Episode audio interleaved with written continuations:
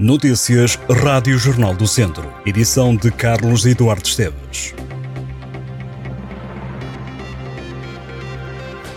O Instituto Politécnico de Viseu tem em processo de análise duas denúncias por assédio sexual. As queixas chegaram através do canal de denúncia que a instituição de ensino superior disponibilizou no primeiro semestre do último ano.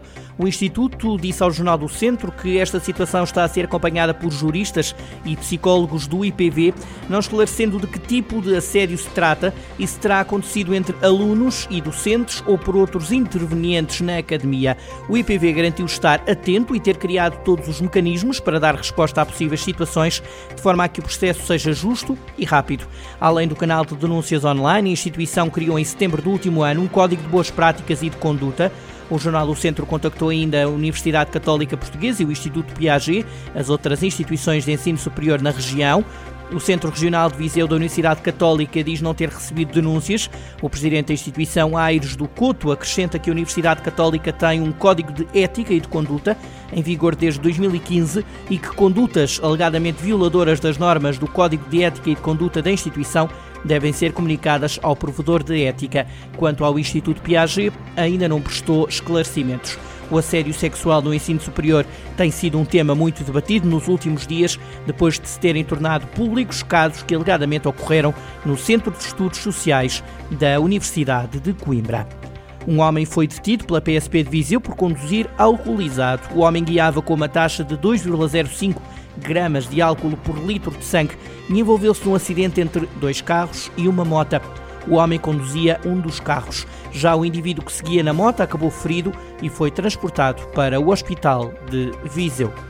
Um homem de 61 anos foi detido pela GNR no Conselho de Sernancelho por caça com recurso a meios proibidos.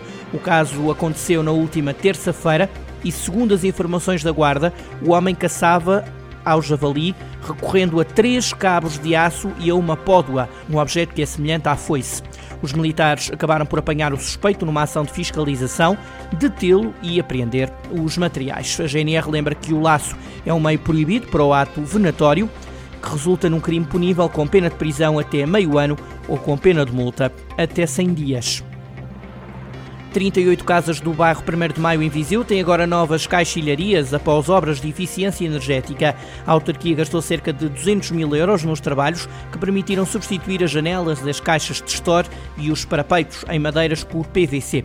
O presidente da Câmara, Fernando Ruas, e a vereadora de Economia e Investimento, Mara Almeida, realizaram recentemente uma visita à zona habitacional para conhecer os resultados desta obra. Ruas salientou que a habitação é um direito de todos os cidadãos e defendeu que este é um exemplo de como é possível melhorar a qualidade de vida dos municípios. O bairro 1 de Maio foi construído em 1969, é atualmente composto por 158 casas, além de espaços de arrumo, comércio e serviços junto à zona da Balsa. A Câmara gera 40 das casas do bairro. Ricardo Alves celebrou 100 jogos à frente da equipa do Tondela. Por 100 vezes o atleta representou as cores auriverdes e a chegada aconteceu na época 2018-2019 e de Tondela não mais saiu até hoje. A comunicação do clube, o atleta descreve a passagem pelo Tondela como uma maratona de altos e baixos. A puxar a fita atrás, Ricardo Alves não esquece a chegada à final da Taça de Portugal e tudo o que esse jogo deu à cidade de Tondela. O defesa tem, no entanto, um outro jogo que ficará ainda mais na memória o célebre Tondela Chaves, que acabou em vitória gorda por 5-2 e em festa pela manutenção. É que nesse dia o Tondela garantiu mais uma presença na Primeira Liga. Há mais de 4 anos a representar o Desportivo de Tondela, Ricardo Alves diz não ter dúvidas de que este foi o clube que mais o marcou. Num balanço da passagem pelo Clube Desportivo de Tondela e pelos 100 jogos feitos no Clube Auriverde, Ricardo Alves afirma-se mais completo e mais maduro, reconhecendo que é hoje melhor jogador, comparando quando chegou ao Tondela. Estas e outras notícias em jornaldocentro.pt